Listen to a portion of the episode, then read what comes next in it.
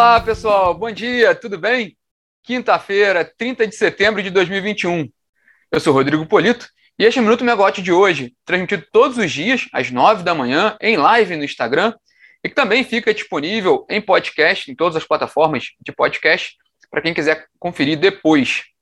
Bom, nessa quinta-feira, o principal tema do dia que a gente vai tratar aqui hoje é o leilão de energia nova do tipo A-5, que contratará energia para entrega a partir de 2026 de novos empreendimentos, né, o principal tema do dia de hoje. Vamos falar rapidinho também sobre uma portaria do Ministério fazendo ajustes para o leilão do fim do ano, leilão de reserva de capacidade. Comentar um pouquinho sobre a inauguração da GNA1, que vai ter a participação hoje do ministro de Minas e Energia, Bento Albuquerque, e fechar nosso bate-papo na área de gás, na verdade, na área de GLP, gás de cozinha, porque a Petrobras, depois dessa semana turbulenta com relação a reajuste de preços, eh, aprovou ontem né, a criação de um programa de subsídio de, ao, ao fomento ali de GLP para famílias de, de mais necessidade, né, na ordem de 300 milhões de reais durante 15 meses. Bom, vamos lá, vamos começar nosso bate-papo e começar justamente pelo leilão menos 5, que vai ser realizado hoje, né? Começa hoje às 10 da manhã, leilão organizado pela Câmara de Comercialização de Energia Elétrica e pela Agência Nacional de Energia Elétrica, ANEEL. Ele vai contratar novos empreendimentos, né, contratos de fornecimento de energia de novos empreendimentos, com início de suprimento a partir de 2026. Esses contratos podem ter duração até 25 anos, dependendo do tipo da fonte que vai estar negociando esses contratos. De acordo com dados da IPE, da Empresa de Pesquisa Energética, foram cadastrados para o certame 1.694 empreendimentos, totalizando quase 94 gigawatts de capacidade instalada, apenas para você ter uma ideia, esse, esse montante é mais da, do que a metade do nosso parque gerador total do Brasil hoje, né? Na ordem de 170, 172 gigas, né? Então, é muita oferta cadastrada no leilão, né? Isso não quer dizer que todas elas né, vão bidar, fazer lance, enfim, mas há um, há um número muito grande de cadastro de projetos pelo lado da oferta. Né? São, são projetos de hidrelétrica, eólica, energia solar, térmicas a gás, carvão, biomassa e a novidade ali, os projetos de, de energia a partir de resíduos sólidos urbanos, né? Uma inovação muito interessante ali, que é um mercado também que tende a crescer muito no, no, no Brasil. Bom, o problema mesmo não é a oferta, né? Como a gente já comentou aqui várias vezes, o problema é a demanda, né? É, a expectativa ainda é de uma contratação baixa para esse leilão, é, como a gente tem visto nos últimos leilões convencionais de, de energia nova, porque eles são baseados na declaração de necessidade de demanda das distribuidoras. Né?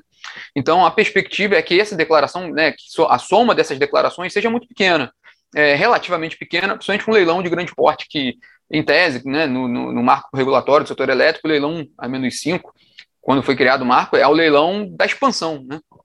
É que mudou muito a configuração do setor.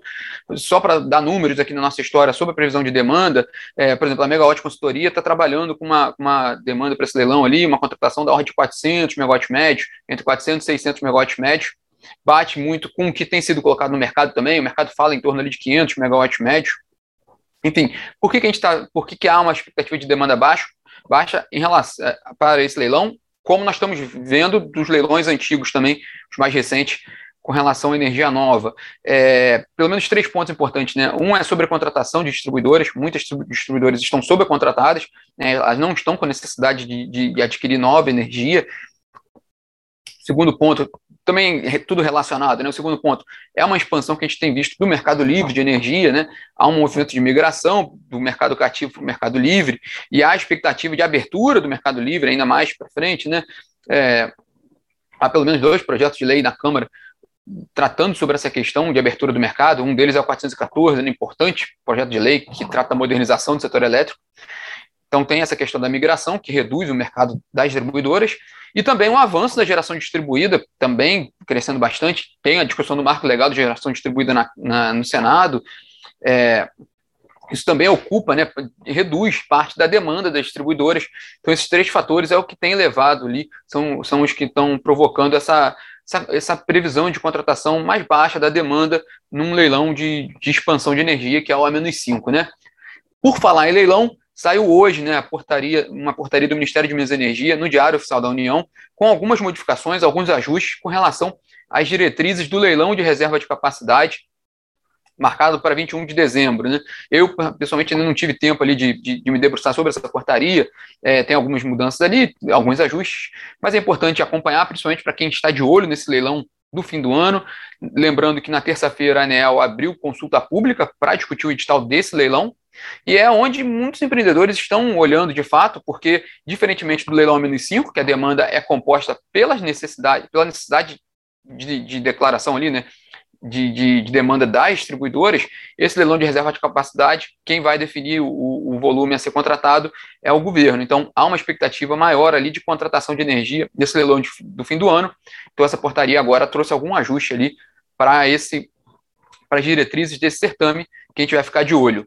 É, enquanto isso, aqui no Rio de Janeiro, na verdade, em São João da Barra, no norte do estado do Rio, né, o ministro de Minas e Energia, Bento Albuquerque, participa hoje também, também às 10 da manhã, da inauguração da termoelétrica gás natural GNA 1, lá no Porto do Açu. É, termoelétrica a, a, gás natural liquefeito, né? É, a usina de 1,3 mil megawatts de capacidade, ela pertence à, à BP, a Siemens, a chinesa SPIC e a Prumo. Prumo que é responsável pelo Porto do Açu e que é controlada pelo fundo americano EIG. É, no local ali, né, além a GNA 1 já está em operação há algumas semanas, né? A gente, a gente falou muito dela aqui no Minuto, a Megawatt tem falado muito sobre ela, né? No, em, todos, em todas as suas plataformas.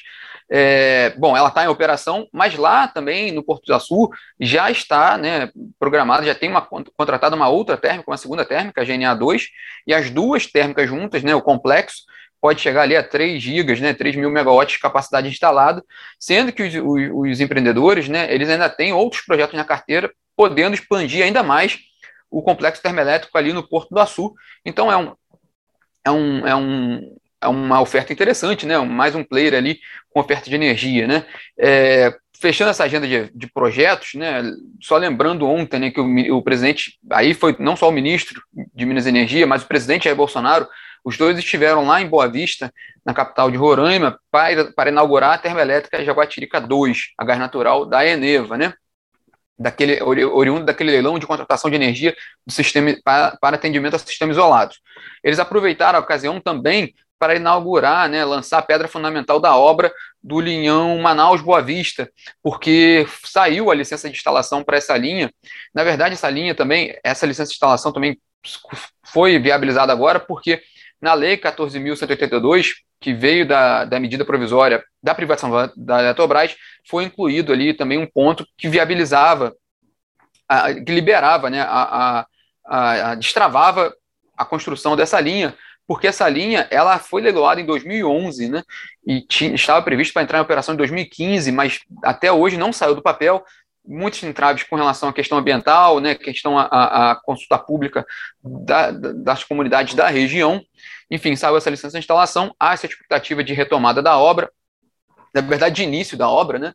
E ela é importante porque ela liga Boa Vista ao Sistema Interligado Nacional, Boa Vista é a única capital do país que não está ainda integrada né, ao restante do sistema. Isso é importante também para a região, né? E só lembrando que é um projeto da, da Alupar, que tem 51%, junto com a Eletronorte, né, subsidiária da Eletrobras, que tem os outros 49%. Para fechar nosso bate-papo hoje, aí na área de gás, mais precisamente na área de gás liquefeito de petróleo, GLP, o gás cozinha, né? Que a Petrobras aprovou ontem, né? Divulgou ontem à noite essa aprovação de uma da, da, destinação de 300 bilhões de reais para a criação de um programa de subsídio ao fornecimento de LP para famílias em situação de vulnerabilidade social. Né?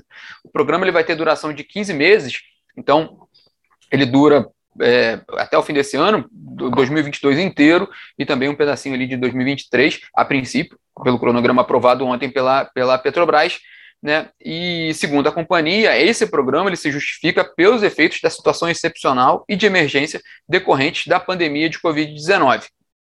Mas é interessante notar esse anúncio agora, né? De fato, há uma pressão muito grande para as famílias com, maior, com mais, mais, vulneráveis, né?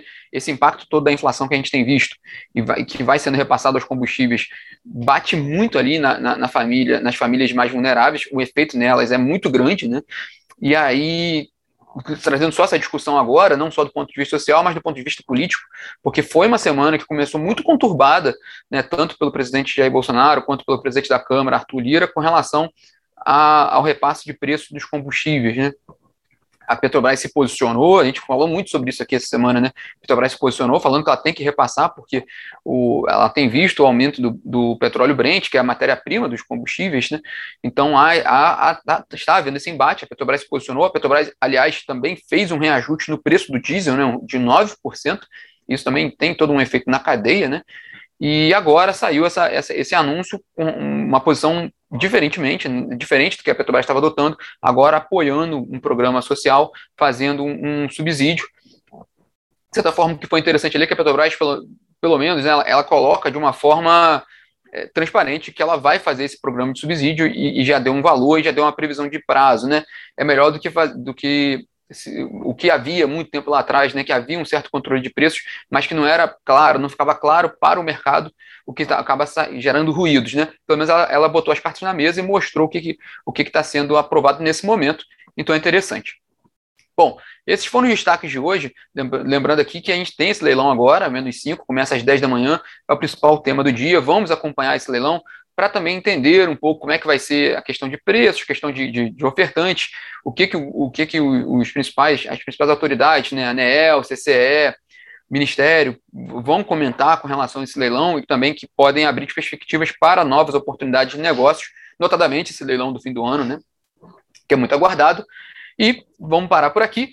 Quem entrou depois aqui e tiver interesse em acompanhar todo o bate-papo desde o início, ele vai ficar disponível nas plataformas de podcast também. Então podem conferir lá também. E amanhã a gente está de volta aqui, já com uma repercussão desse leilão, né? Trazendo notícias do leilão de hoje. Bom, pessoal, tenham todos uma ótima quinta-feira, um ótimo dia e até amanhã. Tchau, tchau.